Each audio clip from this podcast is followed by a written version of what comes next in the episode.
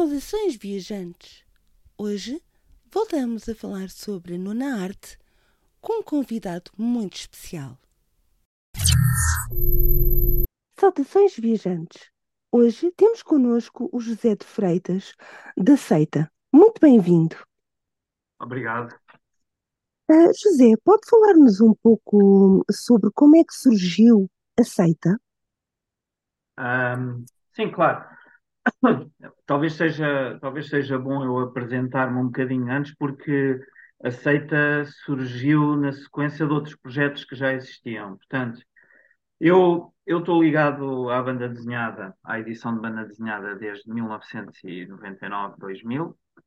Era na altura sócio na Devir, Uh, e estive antes disso ligado durante muito tempo a toda a área dos jogos de roleplay, do wargame, etc. Fui eu que editei o Dungeons and Dragons em Portugal em 89.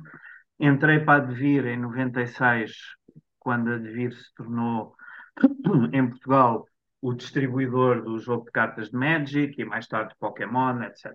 E, portanto, desde essa altura que a Devir se tornou editora de banda desenhada e, e, e começou a editar as revistas da Marvel, em revista para bancas na altura, tenho estado ligado à banda desenhada. Saída de vir uns anos mais tarde, para seguir outros projetos que não tinham propriamente a ver com banda desenhada, mas relativamente depressa, como freelancer, voltei uh, à banda desenhada. Trabalhei, trabalhei com a Panini, trabalhei com a Levoar, nas coleções de Marvel e de novelas gráficas que eles fizeram, trabalhei com a G-Floy, que é uma editora de cómics eh, em Portugal, e basicamente o que aconteceu foi que eu, desde o tempo de Devir, tinha editado alguns autores de banda desenhada portugueses, e na G-Floy, uh, que é uma empresa, é uma empresa internacional, é uma empresa que pertence a uma senhora dinamarquesa chamada Christine Meyer, uh, e que edita em vários países. E um dia eu falei com a Cristina e disse: Olha, eu tenho projetos de banda desenhada portuguesa que eu gostava de editar. Uh, eu sei que não é uma coisa que para a G Floyd tenha interesse, mas se eu bancar os projetos e se uh, tratar de tudo e se entrar com o dinheiro, que tal se pudessem sair sob a chancela da G Floyd, porque facilitava muito, não é? Porque já tem uma máquina comercial, ok, fizemos um acordo, muito porreiro. Ela disse para eu fazer o que quisesse. A empresa ficava com uma porcentagem de, de, de, dos custos de distribuição, etc. E o que acontece foi que eu tinha na manga para editar um livro do Manel Morgado e do Filipe Faria, que era o primeiro volume da série que, entretanto, tentava sair, que é o Dragomante. Eu sou amigo do Filipe Faria e do Manel há muitos anos, do Filipe, do Filipe ainda mais. Um, Epá, e ele tinha aquele livro e queria muito que fosse eu a editar. E tinha, eu andava com aquele livro atrás há dois anos, desde que tinha recomeçado a trabalhar na banda desenhada, dois, três anos. E num festival da Amadora, penso que foi o festival de 2016, falei com o Bruno Caetano, que é uma pessoa que está muito ligada à animação, foi ele o produtor daquele, daquele filme de animação que foi agora nomeado para os Oscars este ano, o Ice Merchants, e é uma pessoa que está muito ligada a tudo o que é ilustração e a arte de autores portugueses. E ele editava na altura, fazia pequenas edições de, de BD portuguesa, um pouco sob o formato cómico, em revista grafada. E ele, tal como eu, tinha um livro na manga para editar e queria editá-lo em formato livre, mas não tinha essa experiência. E calhou falarmos na, na Amadora, nessa Amadora 2016, e, e decidimos começar um projeto. Na G-Floy, é, eu editava o Dragamente e, e editava também com ele o Hanuram, que, era que foi outro, é outro álbum de um autor português, o Ricardo Venâncio, é um, é um álbum também de heroic fantasy, digamos, são, são duas ou três histórias curtas e algum material adicional à volta de uma personagem que o Ricardo tinha feito. E, e, pronto, e foi assim que nasceu o projeto de, de editar BD portuguesa dentro da G-Floy, sob o selo Comic Heart, que é o selo que o Bruno criou na altura. E, e, pronto, e começaram a sair livros. Aliás, até o primeiro livro que saiu não foi nenhum desses, porque praticamente no mesmo mês de, de, de, da Amadora, nesse ano, no final do ano 2016, o Bruno foi contactado pelo Lisbon Studio. O Lisbon Studio é um coletivo de artistas portugueses de tudo, de ilustração, de fotografia, de banda desenhada, etc. Mas digamos que a banda desenhada é omnipresente e é talvez o, a parte mais importante desse estúdio. Foi contactado por eles, eles tinham um projeto de antologias de autores do Lisbon Studio, tinha passado por outra editora antes e as coisas não tinham resultado. E pronto, e nós pegámos nesse projeto e logo no mês de maio seguinte saiu o primeiro volume de uma coleção de antologias que nós chamamos de Lisbon Studio Series. Uh, logo, passado um par de meses, saiu o tal livro que o Bruno tinha para editar do Ricardo Venâncio, o Hanuram. No final desse ano saiu mais uma antologia do Lisbon Studio. E assim sucessivamente, em 2018 saiu perdão, em 2018, agora já nem me lembro, mas acho que foi 2017, saiu o primeiro volume do Dragomante, do Manuel Morgado e do Filipe Faria. Pronto, e fomos andando assim para a frente, e o que é que aconteceu? Aconteceu que outros amigos nossos, o João Miguel Lameiras, que é um colaborador meu e amigo meu, e que já tinha trabalhado comigo há 20 anos atrás na Devir, e mais um, mais um, um fã de, de BD, o, o Mário Marques, eles queriam muito editar Dylan Dog, que é uma personagem icónica da banda desenhada italiana, dos Fumetti. Uh, nós colaborámos com o Mário, nessa altura, numa coleção tinha saído na Levoar de 10 livros dedicados à banda desenhada da Bonelli. Tornámos-nos amigos e eles quiseram replicar o mesmo modelo que eu e o Bruno tínhamos com a Comic Art dentro da G-Floyd, editando Dylan Dog. E então o que eles fizeram foi fundaram um selo, digamos, uma coleção chamada Aleph, e, e, e, lançaram em 2019, no início de 2019, os primeiros dois livros dessa coleção. Uh, nessa altura, portanto, eram duas coleções, dois selos editoriais encaixados dentro da G. Floyd. O que é que se passou e o que é que deu uh, origem, digamos assim, o, que é que foi o, o desencadear mais imediato da, da fundação da seita? A Christine Meyer vivia nas Canárias, em Espanha, que são uma zona franca, portanto, ela tinha alguns benefícios de gerir o negócio dela a partir das Canárias. Tinha uma empresa em Espanha, tinha uma na Polónia e uma na Dinamarca, que são os países em que ela editava, e era a empresa espanhola que publicava os livros portugueses. Ela, nesse ano, tomou a decisão de ir viver para os Estados Unidos, onde ela tem família, e fechou o negócio todo que tinha em Espanha. E disse-nos: eu não quero passar seus e negócios que não têm a ver comigo e, e, que não pronto, são outras coisas, não fazem parte da minha empresa, de uma certa maneira, não quero metê-los nem na empresa na Polónia, nem na empresa na Dinamarca. E, portanto, pá, façam qualquer coisa, mas vocês vão ter que tirar as coisas da G-Floy até ao fim do ano, ok? Correio. E, e nessa, nessa altura, gente, tivemos um par de reuniões. Como é que vamos fazer isso? E, e, basicamente surgiram mais um par de, sócios, dois ou três, que, que, se interessaram pelo projeto e que se juntaram.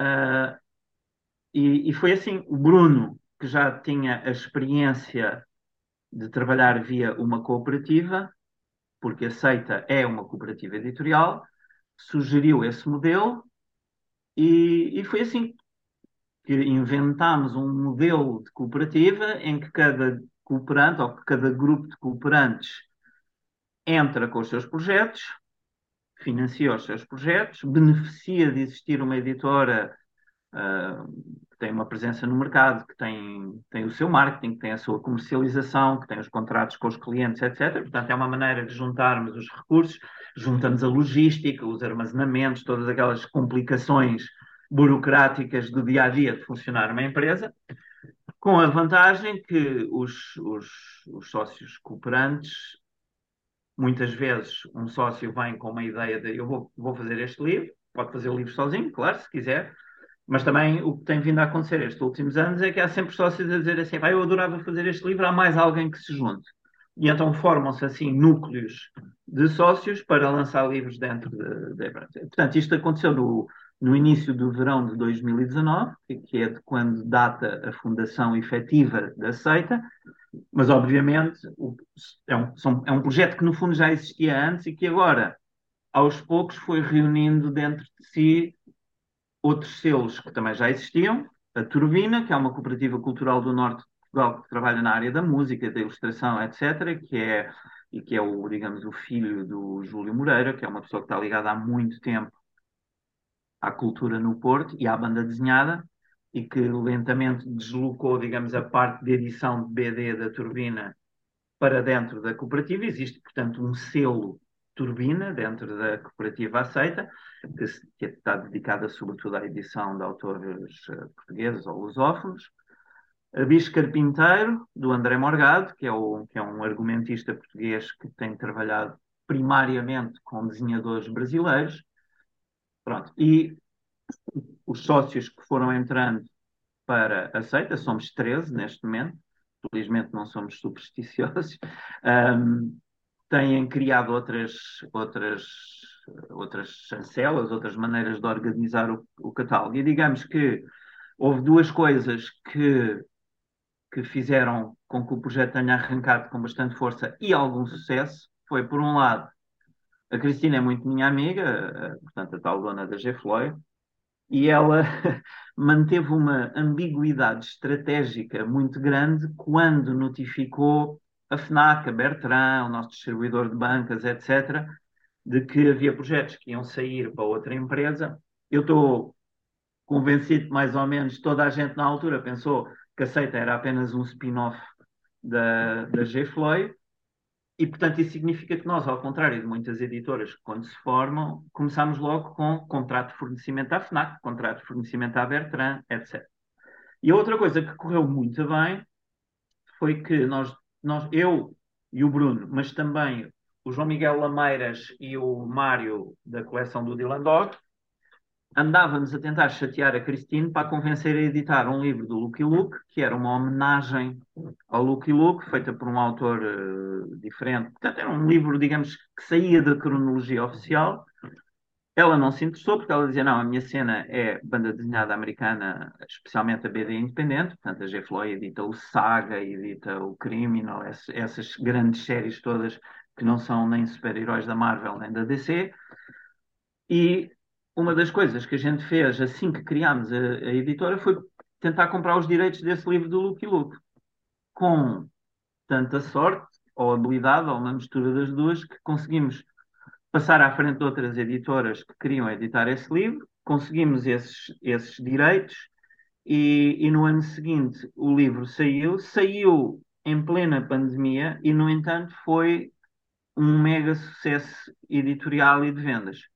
Um, e, portanto, nós em 2019, quando surgimos, uh, os livros que a gente editou já com o logotipo da seita no final de 2019 foram dois, dois livros de Fumetti da Bonelli, portanto, um Dylan Dog e um Dampir, e foram dois livros de autores portugueses. A Assembleia das Mulheres, que é, um, foi, é uma adaptação de uma peça de teatro grega, uma comédia, e o Andrómeda, que é um, um livro de um autor português, o Zé Burnet, que é um livro a preto e branco, assim, dentro de uma área de um tipo fantástico, se quisermos. Nós tínhamos planos para editar montes de livros em 2020, mas veio a pandemia, obviamente, e acabamos por editar menos do que pensávamos, mas esse Lucky Luke foi um livro que vendeu tipo 3 mil, 3 mil exemplares num ano, que no nosso mercado uh, é, é, um, é um grande sucesso. Fizemos uma capa exclusiva para a FNAC, foi um livro muito falado, e digamos foi a, digamos, o lançamento da seita. Portanto, foi um projeto que começou com o pé direito e que, felizmente, com os seus percalços aqui e acolá, a gente pensa que continua a andar de pé direito esquerda e direito e esquerda. Sem dúvida, e hum, é muito interessante que aconteceu isso com o Lucky Luck, uh, mas também, por exemplo, os livros do George Bess uh, também têm uh, capas exclusivas da Book e do que eu soube também têm muito boa aceitação. Eu sou estranha a falar porque eu imediatamente os adquiri e fiquei muito feliz de, de terem, inclusivamente, uh, terem trazido o Jorge Bess à Amadora BD. Um, mas um, esse tipo de uh, captarem também o público pela diferença, isto é, capas diferentes, uh, algumas coisas que são especiais para certos canais de distribuição uh, também são formas de cativar bastante o público. É, às vezes não é fácil a gente medir o sucesso desse género de iniciativas, porque imagina que a gente faz 1500 livros com uma capa e 300 com o outro. Como é que a gente mede se teria sido o mesmo se fizéssemos 1800 e vendíamos o mesmo? Porque há pessoas que escolhem comprar a capa B, mas que se não houvesse capa B, comprariam a capa A. Bom, na verdade, a gente sabe que fazer capas, capas uh, exclusivas, adicionais, para nós tem dois, tem dois benefícios grandes. O primeiro é que efetivamente aumentam as, as vendas. Pode não ser assim, não estamos a falar de quantidades enormes, mas a gente obtém os números de venda da FNAC ou da UOC, com quem já fizemos muitas capas uh, alternativas, e a verdade é que temos bastantes vendas dos dois livros ao mesmo tempo. Uh, por exemplo, uh, imagina que num, num, livro que a gente fez do Lucky Luke, vendemos à FNAC 500 de uma capa e não lembro quanto é que foi da outra, mas era mais porque era a capa mais normal, digamos, eram 700 ou 800. Mas depois eles de repente dizem: olha, houve 150 ou 170 vendas dos dois livros ao mesmo tempo. E portanto, isso Aí a gente sabe que vendemos mais 150 ou mais 170 livros do que teríamos vendido de outra maneira. Pronto. Isso é um benefício, tem um custo, obviamente, fazer duas capas, embora o miolo seja o mesmo, tem um custo, e a gente tenta recuperar esse custo, digamos, no, no acordo que fazemos com o nosso cliente, a quem exigimos certas condições para ele ter direito a ficar com essa capa, ou, ou, menos devoluções, em alguns casos, ou sem, sem devolução, noutros, etc. E o segundo benefício que a gente tem é um, é um benefício, digamos, de imagem. Por um lado, junto dos fãs, que acham piada a isto, mesmo quando não compram as capas as capas alternativas e, e, e há um lado de exposição, não é? Quando a gente tem duas capas na FNAC, eles, eles duplicam o espaço de exposição do nosso livro, obviamente, não é? E depois, finalmente, é uma questão de relacionamento com o cliente. E, e aqui eu, eu vou aproveitar, bom, eu vou, eu vou dizer bem de ambos os clientes. A FNAC é o mais importante cliente de banda desenhada em Portugal. É um, é um cliente que trata relativamente bem a banda desenhada, comparado com a média do resto do mercado livreiro. Tem tradição disso em França, não é? E, e cá as pessoas que têm tratado da, BD na FNAC são, têm sido, vá lá, universalmente competentes, simpáticos, empenhados, etc. E, portanto, o facto da gente dar à FNAC ocasionalmente uma, uma possibilidade de fazer qualquer coisa extra é bom e eles ficam contentes connosco e nós ficamos contentes com eles também. Mas eu queria também aqui dizer que no caso da WUC, nós notamos que houve um grande investimento deles na banda desenhada nos últimos anos. Nós começámos, como tu disseste, com o Drácula do Jorge Bess, mas a maioria dos livros da nona literatura, que é uma coleção que nós temos de adaptações de literatura, têm tido capas alternativas ou algo extra que a UC apresenta. Fizemos capas alternativas também numa adaptação uh, lindíssima do Apocalipse de São João, feita por autores italianos, que, que saiu pouco depois do Drácula. O Drácula saiu no início do verão de 2021 e esse Apocalipse saiu em setembro do mesmo ano, também teve capa alternativa na UC. Também fizemos uma capa alternativa para o Macbeth, uma adaptação do Macbeth que fizemos este ano, bem como o Frankenstein do George Bess, que também saiu agora este verão. E agora, para o lançamento do Grande Gatsby, que é um livro tem, tem argumento. Quem adapta o argumento é um, é um escritor americano de banda desenhada, o Ted Adams, mas ele trabalhou com um desenhador português, o Jorge Coelho, que fez um trabalho espetacular. É um livro com 170 e tal páginas. É, é talvez, para mim, a melhor adaptação em BD do Grande Gatsby, também porque se dá o tempo de ter muitas páginas e de diluir um bocadinho aquilo que seria um, um livro maçudo em termos de algo. Aí a UC uh, teve uma pequena tiragem de livros que era vendida juntamente com um ex-libris, com uma imagem e assinado pelo Jorge Coelho, etc. Portanto, a UC tem feito, para nós, esta relação com a UC passa muito por esses, esses extras que a gente consegue meter e que eles estão muito dispostos uh, a investir nisso. e, e tem funcionado muito bem. Portanto, eu diria que essa coisa das capas alternativas tem muito mais a ver com a imagem, com, com a imagem que projetamos junto dos leitores e dos fãs e com o relacionamento com os nossos clientes e ajudá-los a, a terem alguma coisa de diferente em relação a outras lojas, mais do que propriamente as vendas em si, mas também ajuda nas vendas. E uma coisa que, pelos vistos, esteve no, no cerne do início de tudo isto, que foi apoiar a BD nacional. Uh, a Seita tem feito um trabalho muito importante um, na aposta de obras de autores nacionais e, sei que tiveram, uh, ou têm um projeto que é o Garantir BD, uh, cujo objetivo é de apoiar autores, desenhadores, tradutores, designers e publicar obras de e sobre BD portuguesa.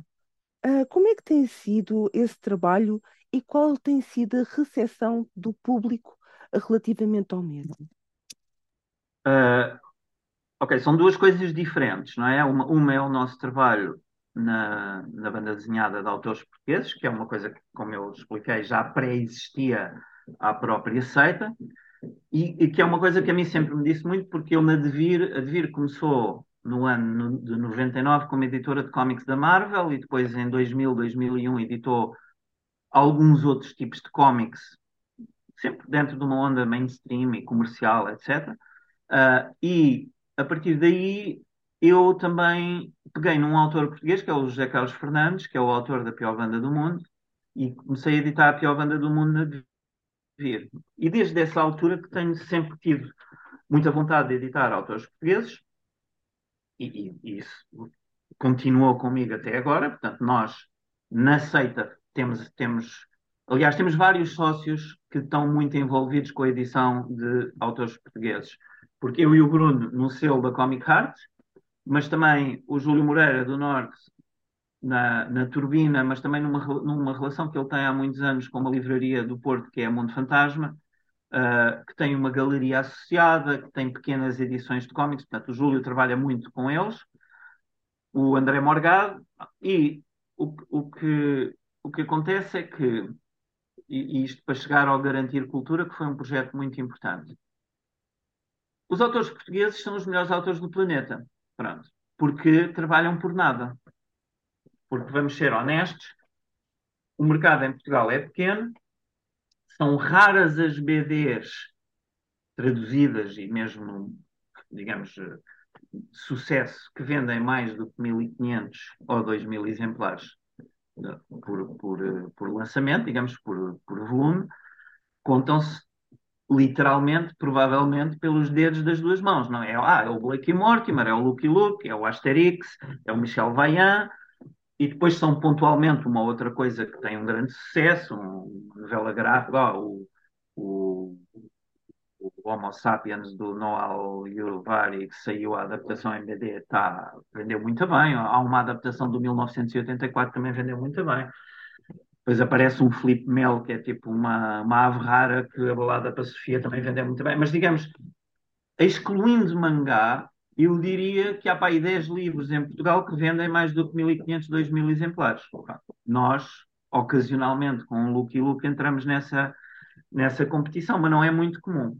E os autores portugueses, obviamente, em média, tendem a vender menos do que os autores traduzidos, embora isso hoje em dia já não seja tão verdade. E, portanto, quando eu digo que eles trabalham por nada, é que imagina, a gente imprime 800 ou 1000 de um livro. Esse livro custa 20 euros. E a gente vai pagar ao autor 10% de royalty por livro vendido. Não é 2 euros, porque temos que tirar lá o IVA, mas é 1 euro e 70 e tal, uma coisa assim.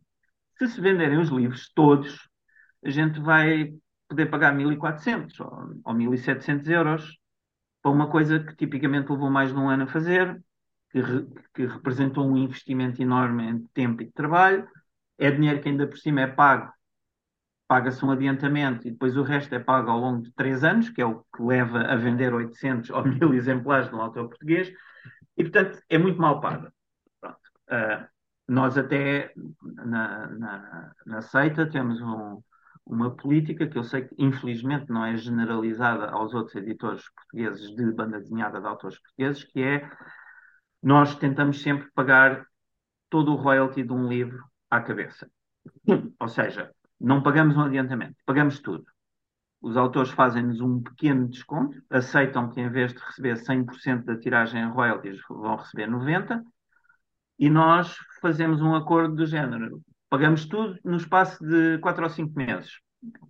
E, portanto, o autor sabe que naquele espaço de 4 ou 5 meses vai receber os tais 1.400 ou 1.500 euros todos, em vez de receber 750 agora e 750 espalhados ao longo de 3 dias. Pronto, é uma coisa que a gente faz porque conseguimos. Ocasionalmente tem havido pequenas exceções quando são livros grandes e caros de fazer, que a gente negocia as coisas com os autores, e, mas negociamos mais no sentido de, em vez de pagar os royalties em 3 ou 4 meses, espalhamos por uh, 9. 3 meses, 3 meses, 3 meses. Pronto. Não, não queremos estar. Sei lá, a mim incomoda-me que uma pessoa, passado dois anos, receba um pagamento de 63 euros das vendas do primeiro semestre, não sei. Pronto. E a gente sabe que é mal pago.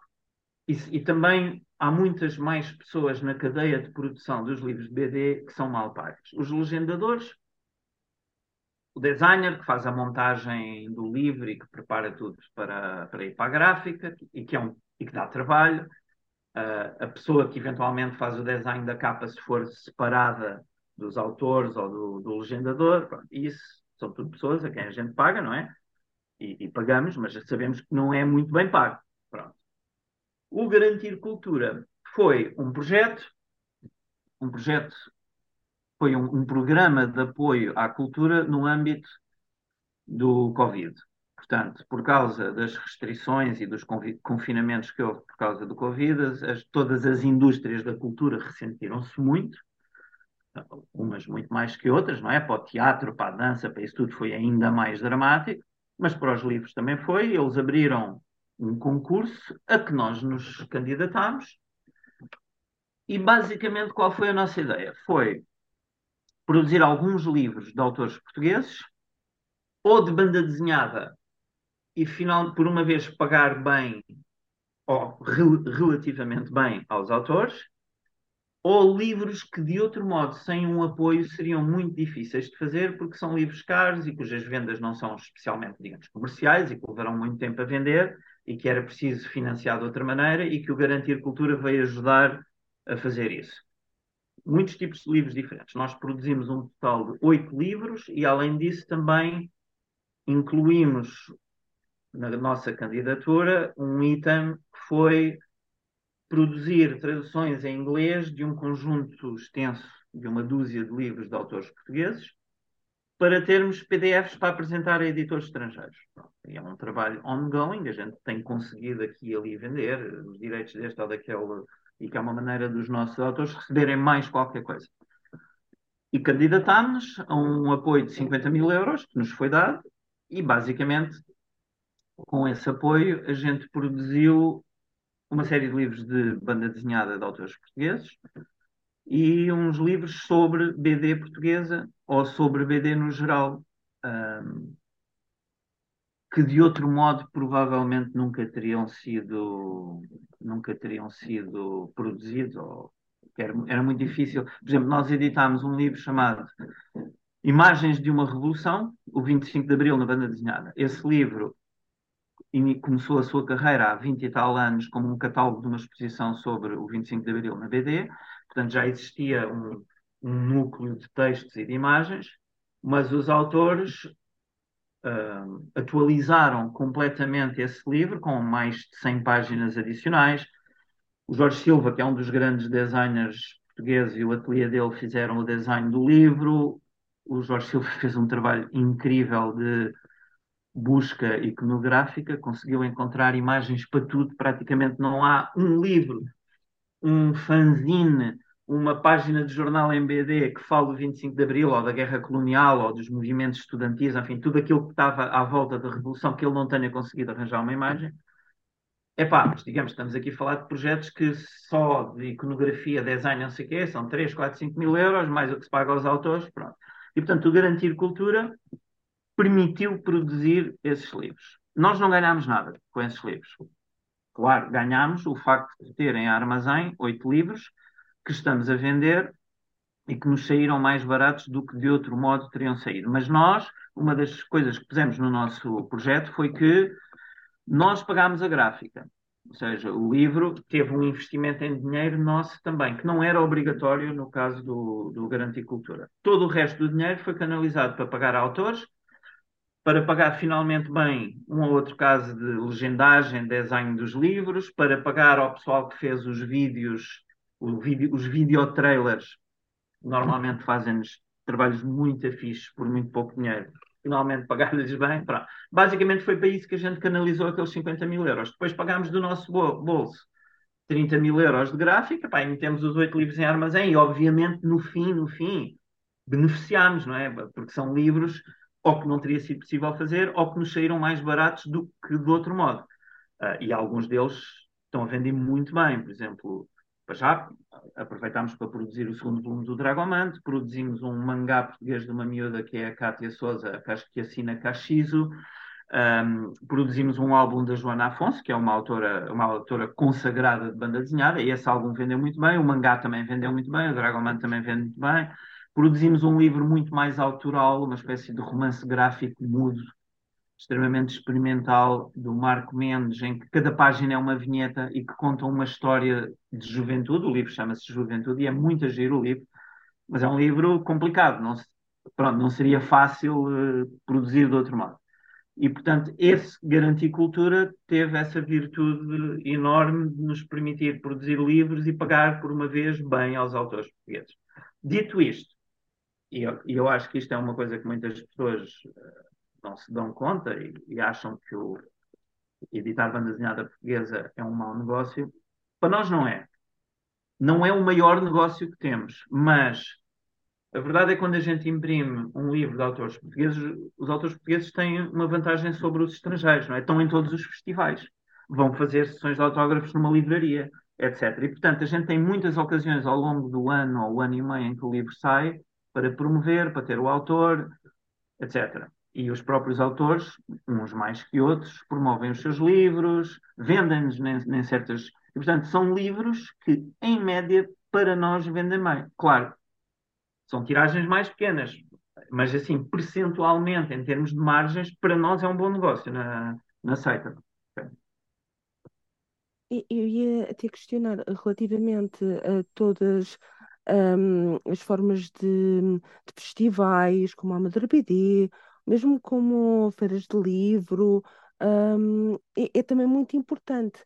E eu ia lhe perguntar, José, qual é que é toda a logística que é necessária para ah, não só ah, trazer, por exemplo, os autores estrangeiros que, que já trouxeram, como também os autores nacionais, ah, porque há festivais em toda a parte, de norte a sul, felizmente tem havido até cada vez mais uh, festivais literários.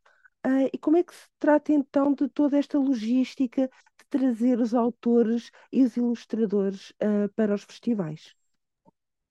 Um, obviamente, no caso dos autores portugueses é muito mais fácil, não é? Embora com os, com os, seus pequenos problemas, que às vezes estão espalhados pelo país, não é? Temos um, um autor no Algarve, um em Matosinhos, um, um, em, na Guarda, etc. Uh, mas nós também temos, também temos a experiência de organizar festivais. Eu já organizei festivais muito antes da seita, não só festivais de BD, mas também os, aqueles grandes torneios com centenas de jogadores de Magic ou de Pokémon, e, e, e muitos de nós dentro da seita temos experiência disso, de organizar eventos. O Júlio organizou durante muitos anos um festival que se fazia no Porto, que era o Salão Internacional da Desenhada do Porto, etc. E, portanto, em termos da logística não é muito complicado, porque, digamos, nós sabemos o que é que é preciso fazer, não é? Desde que haja dinheiro para o fazer, é relativamente simples. A grande complicação, no caso dos autores estrangeiros, é convencê-los a vir. Pronto. E isso, às vezes, é muito ingrato, porque gente, as pessoas não se dão conta que a gente, por exemplo, para conseguir trazer um autor menos conhecido, contactamos 50, 50 autores, conhecidos, menos conhecidos, pouco conhecidos. Mas há tantos festivais de BD pelo mundo inteiro. Por exemplo, em Espanha, e há ótimos autores em Espanha, e nós passámos anos a tentar convidar alguns deles, não é? Uh, em Espanha há dois festivais de banda desenhada por, por uh, fim de semana, mas festivais relevantes, não é? Com, com vendas, com etc. Nós em Portugal temos o quê? Temos o Coimbra BD, que aparentemente está a ressurgir, vamos ver se é para voltar ao formato anual. Temos o Maia BD, que fomos nós que organizámos e que a gente já sabe que vai haver para o ano, já estamos a discutir uma data. Eu não posso aqui revelar, porque estou à espera que a, que a Câmara que a Câmara confirme, mas em princípio é para avançar e, e, mas lá está, é para avançar, estamos em novembro, a gente já devia ter começado a fazer convites há três meses. Pronto. Uh, e, e, é assim com tudo. Temos a Amadora BD e temos o Festival de Beja. Estes são os quatro grandes festivais para os quais se justifica convidar autores estrangeiros. A Feira do Livro, nós não sabemos porque não, não tam, nunca estivemos até agora presentes diretamente. Talvez este ano que vem, em 2024, a gente tenha o nosso próprio stand. E talvez façamos a experiência de tentar trazer um autor cá durante a Feira do Livro e ver se a coisa funciona. O Comic Con, que no seu início ainda tinha uma componente de banda desenhada razoável, eles continuam a convidar autores, e têm sempre dois, três, quatro autores de BD, mas na prática, como não há praticamente presença de editores de BD lá, é um, às vezes um pouco uma oportunidade perdida.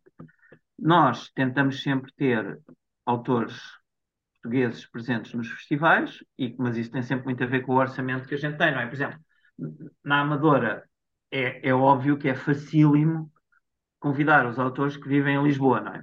Pronto, e, e aí não temos custos, quanto muito eles vêm lá almoçar connosco e não sei o quê, mas é isso, não é?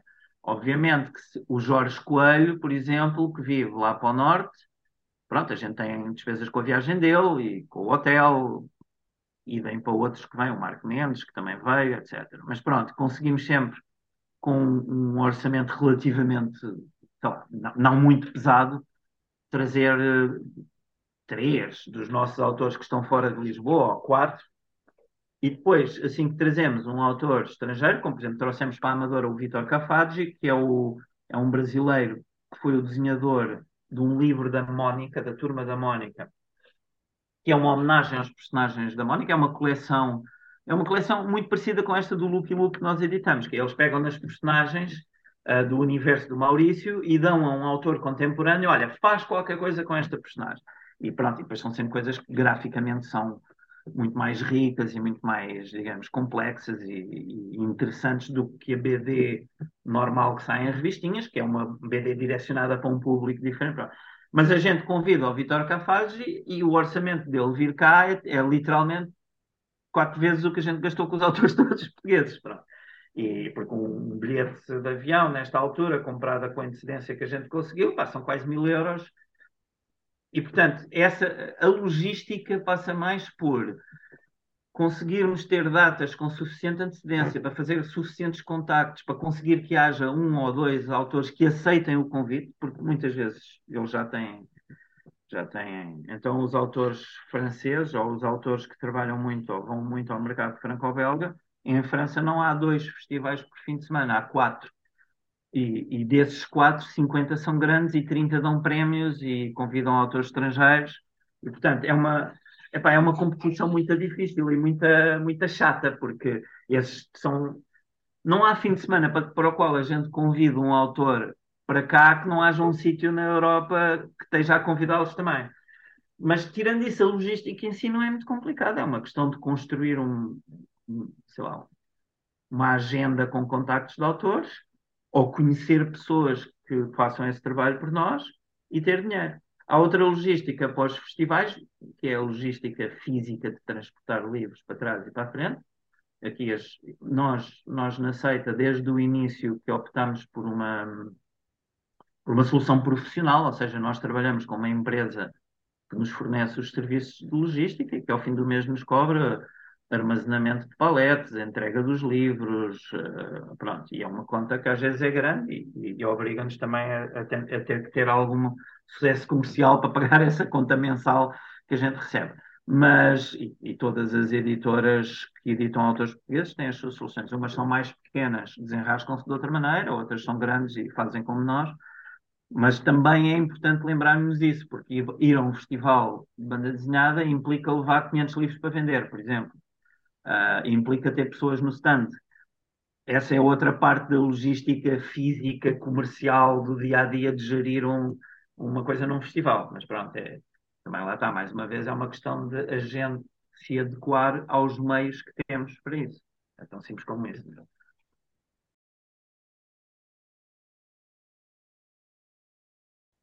E, e, por exemplo, nos festivais, uh, agora na Amador BD, tinham inclusivamente alguns, uh, algumas ilustrações assinadas, tinham, por exemplo, também marcadores. São sempre coisas que, na realidade, os, os eh, leitores gostam e tomem alguma atenção.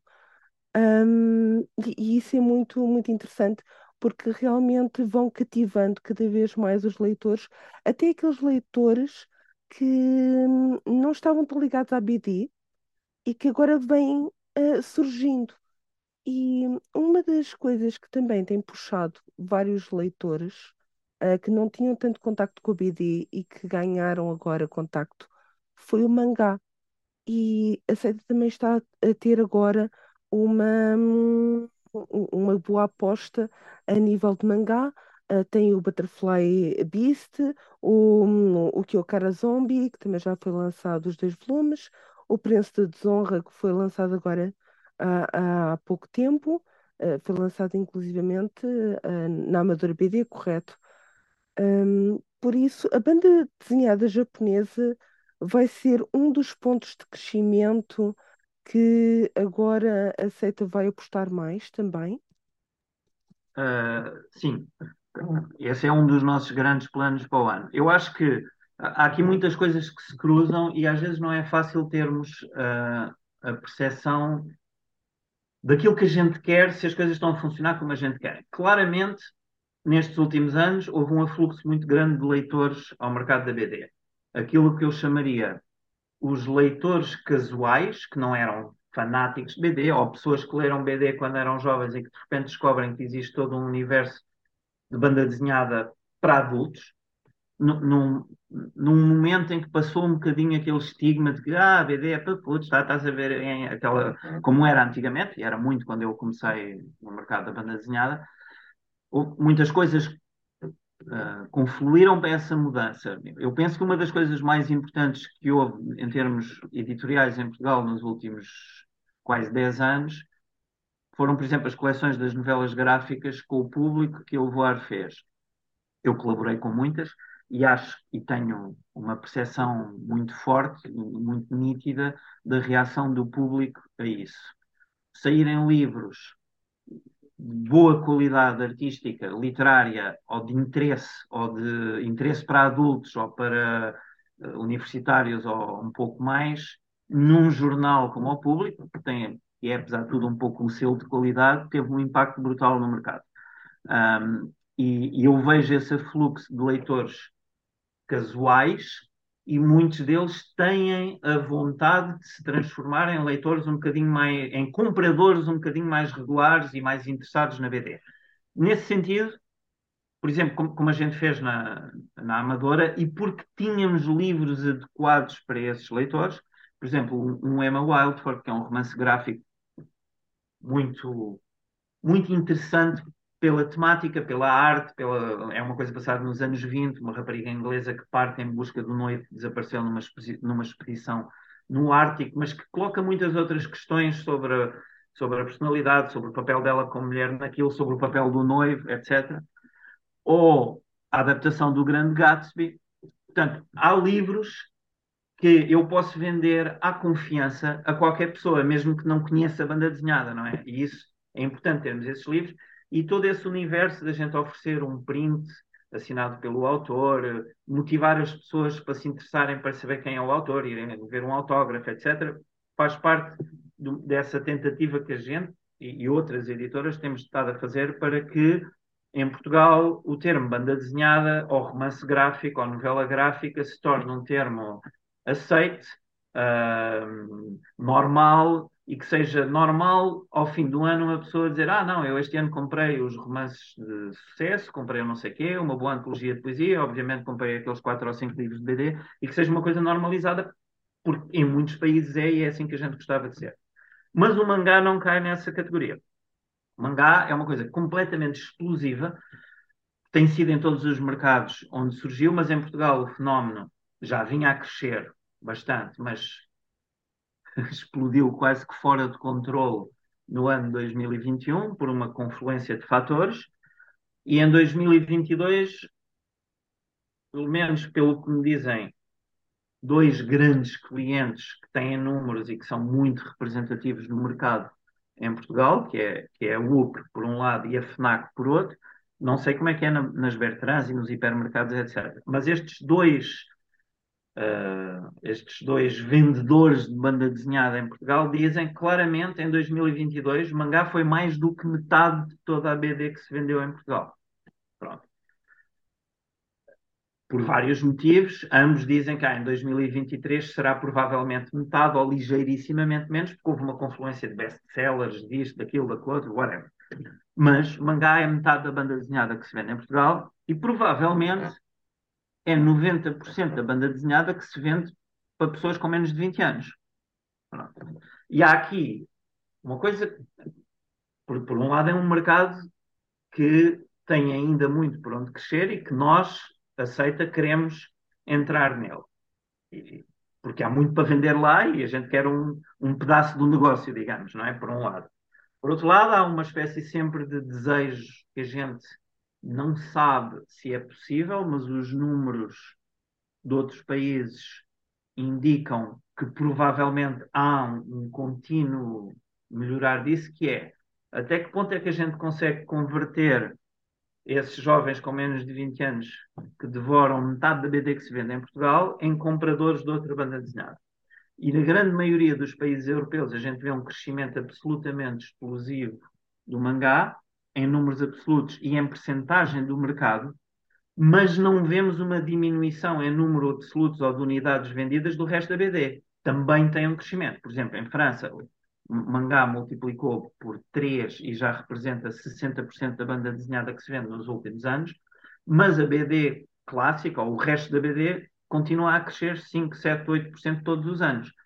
E, portanto, não sabemos se é porque estão a entrar mais daqueles leitores casuais que eu estava a falar antes, ou se é porque existe, de facto, um segmento dos leitores de mangá que chega a uma certa altura e vão comprar outras coisas.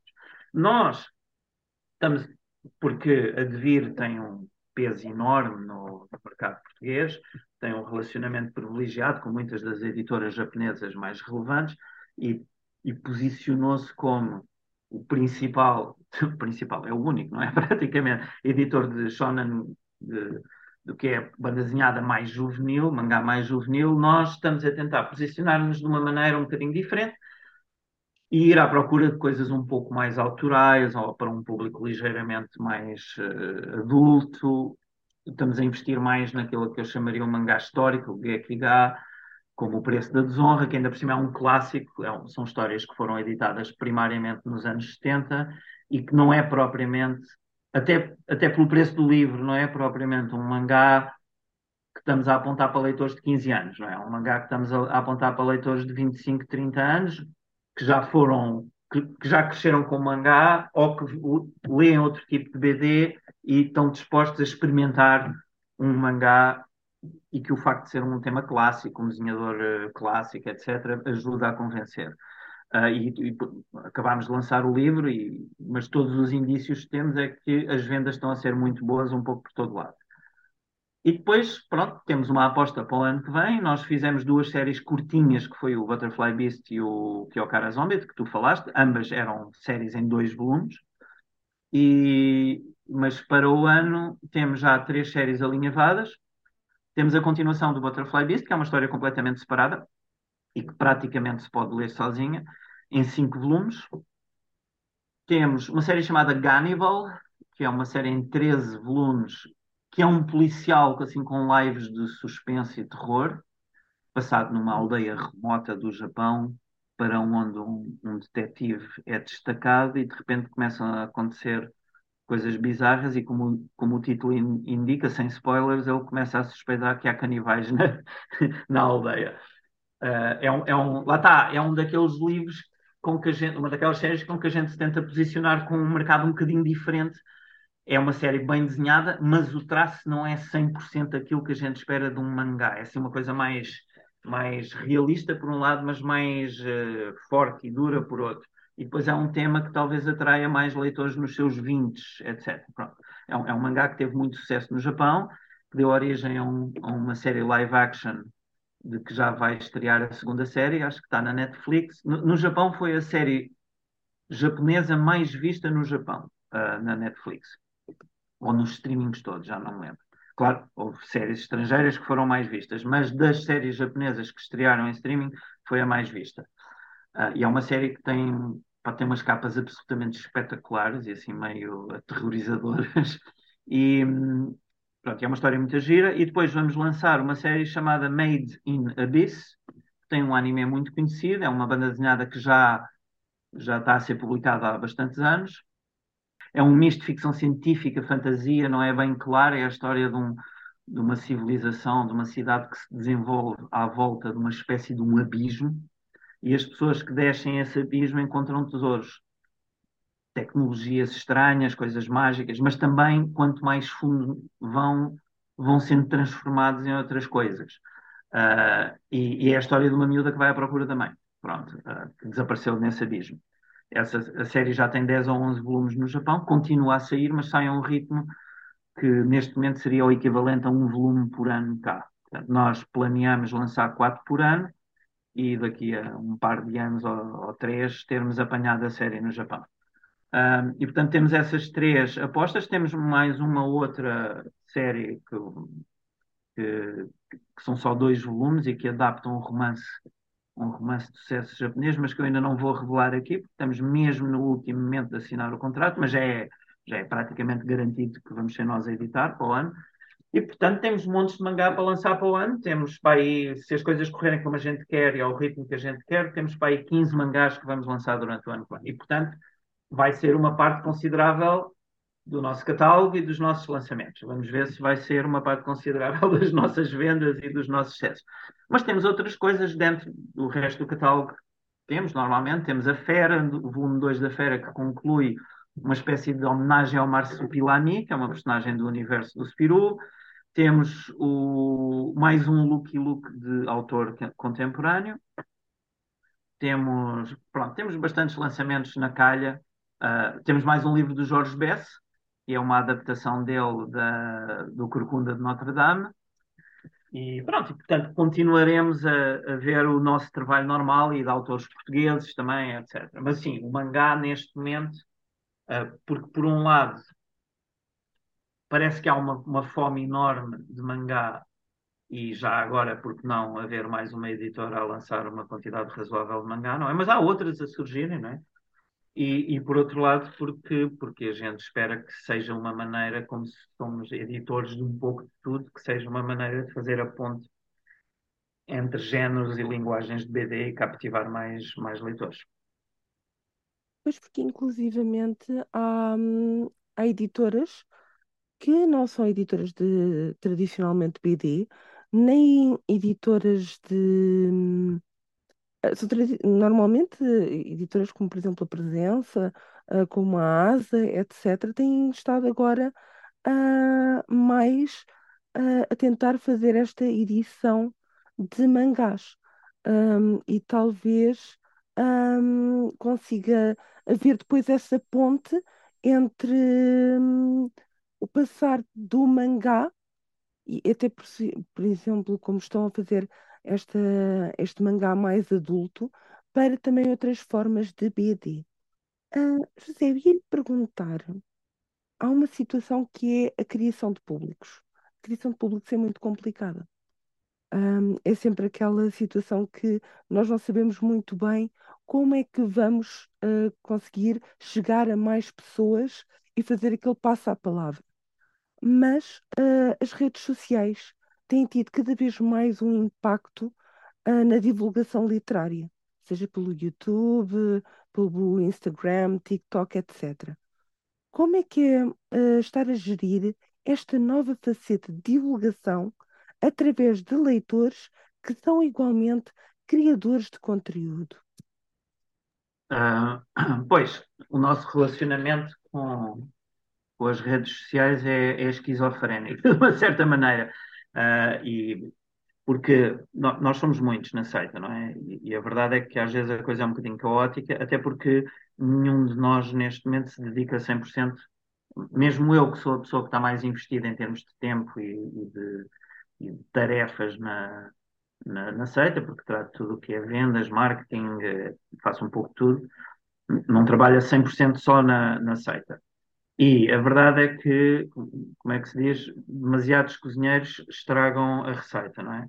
Como dizem os ingleses. E a verdade, nós estamos neste momento, e tem sido uma discussão dentro da seita nos últimos meses, a tentar acertar uma maneira de gerir e de nos relacionarmos com os criadores de conteúdo nas redes sociais com quem queremos trabalhar.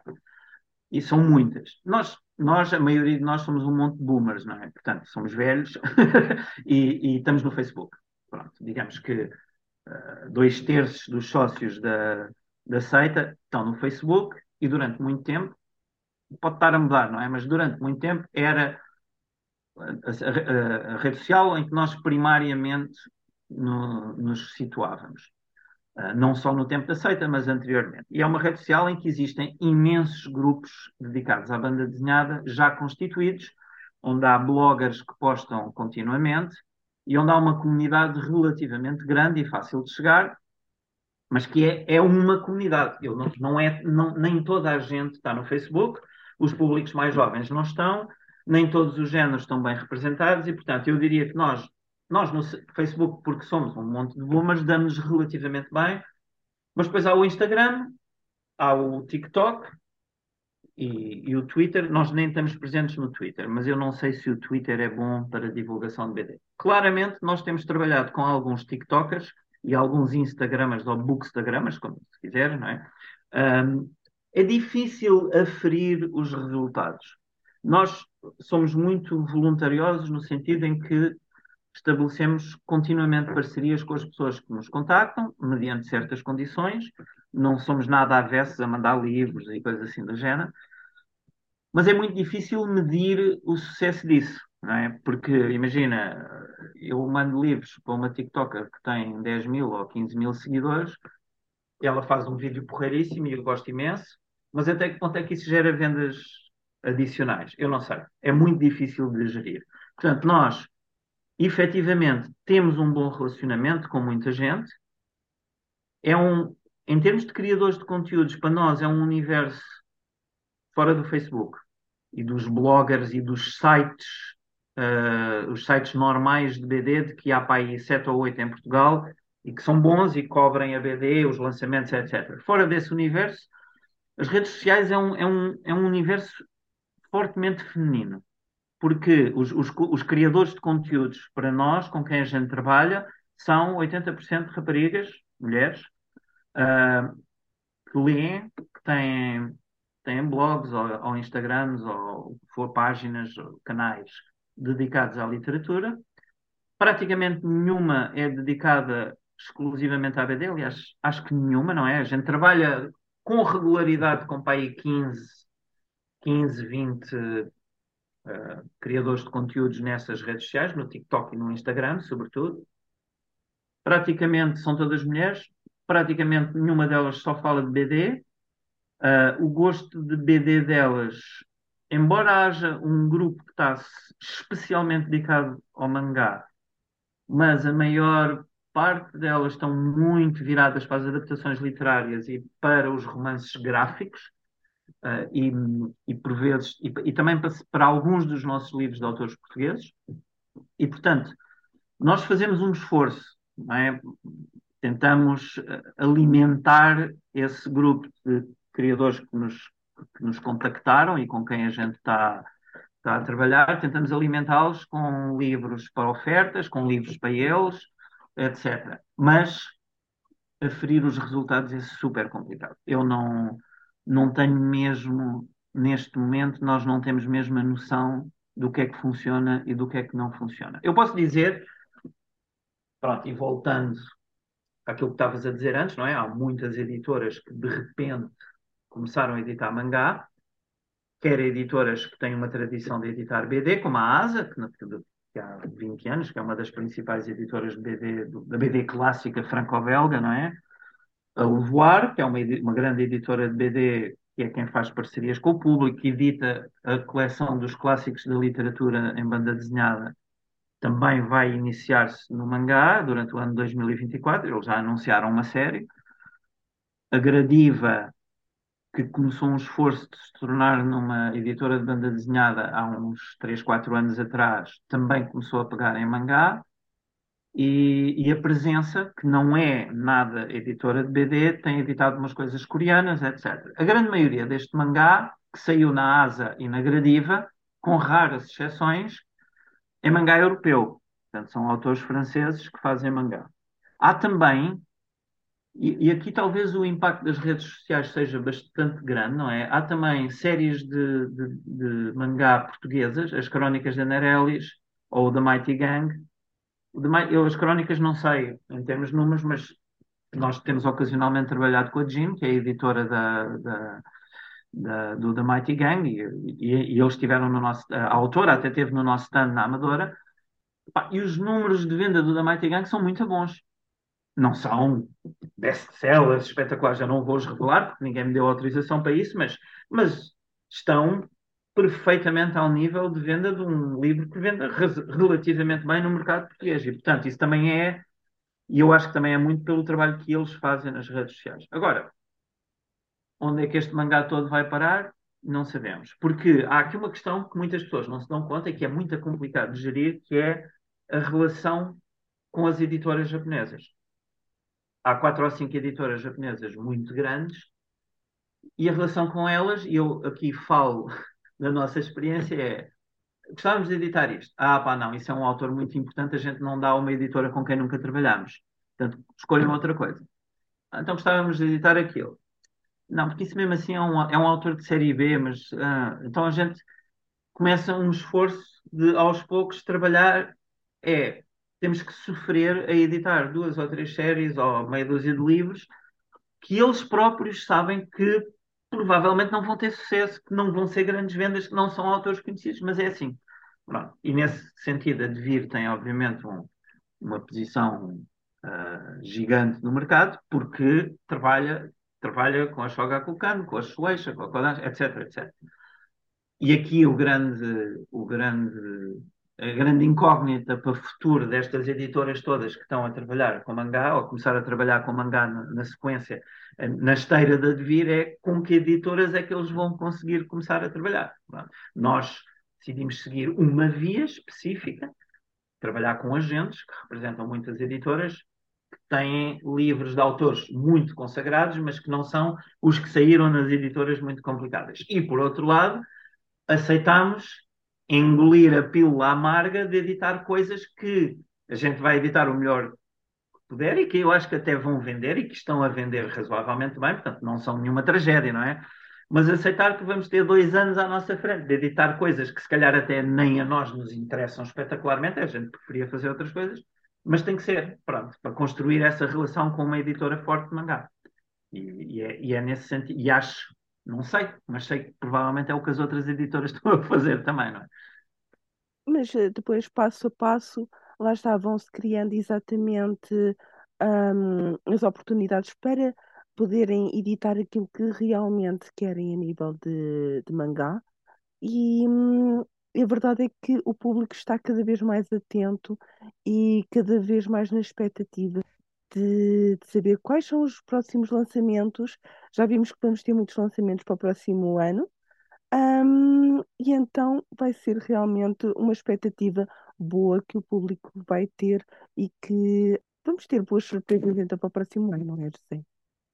Sim, eu vou, eu vou talvez encerrar fazendo uma, uma, uma conclusão que é, eu, neste, eu não vi ainda os números do ano 2023, eu e mais, mais dois bloggers portugueses somos os únicos que mantemos uma listagem atualizada, permanente, tudo o que sai em Portugal.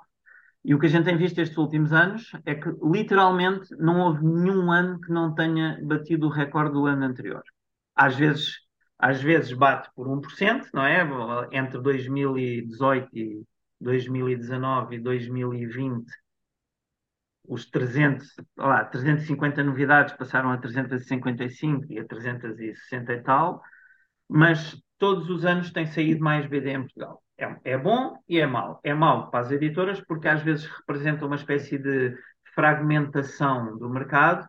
Há muito mais oferta, mas as tiragens são mais pequenas e às vezes isso põe, e põe problemas de exposição e de, e de venda comercial, etc. Mas do ponto de vista dos leitores, é bom porque há um pouco de tudo para toda a gente. É? E, e, portanto, eu, eu, penso que este ano não vai fugir à regra, vai, vão se editar provavelmente mais livros do que no ano passado, quantos mais não sei, e até porque a gente sente uma certa crise no mercado neste momento, etc. Mas a, a conclusão a que eu chegaria é: acho que nunca o mercado de BD teve tão bom para o leitor que queira entrar na banda desenhada ou que seja um leitor confirmado e já, já, que já compra BD há muito tempo. Uh, e, e, opa, e, e, depende dos editores. As coisas muitas vezes vão em ciclos que são normais, não é? Sai muita coisa e depois de repente há um, há um boom e depois há um bust e aí há, e há alguém que sai do mercado e há, há, de haver alguns para a frente um ano em que vai sair menos coisas, alguma editora que fecha, ou uns que desistem da BD, ou... há sempre. Uh, mas é o normal, porque, e eu penso que isso vai ver no mercado do mangá, porque se para o ano devia aumentar um bocadinho a produção, nós vamos lançar 15 ou 16 livros, se calhar entre a asa e a gradiva e a presença saem mais 20, e de repente pode ser que haja um momento de saturação de mangá. Houve em França, houve em Espanha, houve em Itália, portanto há de haver em Portugal, não somos diferentes. Dito isto, isso é um problema para as editoras, não é um problema para os leitores. Porque os leitores, neste momento, o único problema que têm é tantos livros e escolher, e um certo aumento do preço dos livros, até por causa das questões da crise, da energia, do, das matérias-primas, etc. Mas sim, nós temos planos para editar uh, talvez um pouco mais do que editámos este ano. Uh, depende sempre um bocadinho do número de obras de autores portugueses que nos vêm propor também, não é? Porque há anos em que a gente edita três livros, há anos em que a gente edita cinco uh, e também de, do sucesso de uma outra coisa que a gente está a editar, a gente pode acelerar o ritmo de lançamento ou diminuir, mas eu diria que nós para o ano é de contar que vamos editar para aí uns 14, 15 livros que não são mangá e uns 15, 16 que são mangá, mais 3, 4 de autores portugueses. Portanto, estaremos para aí 5, 6 livros acima ou 7 livros acima deste ano. O que é uma excelente notícia. Obrigado. Tá Muitíssimo obrigado, José, por ter estado aqui conosco.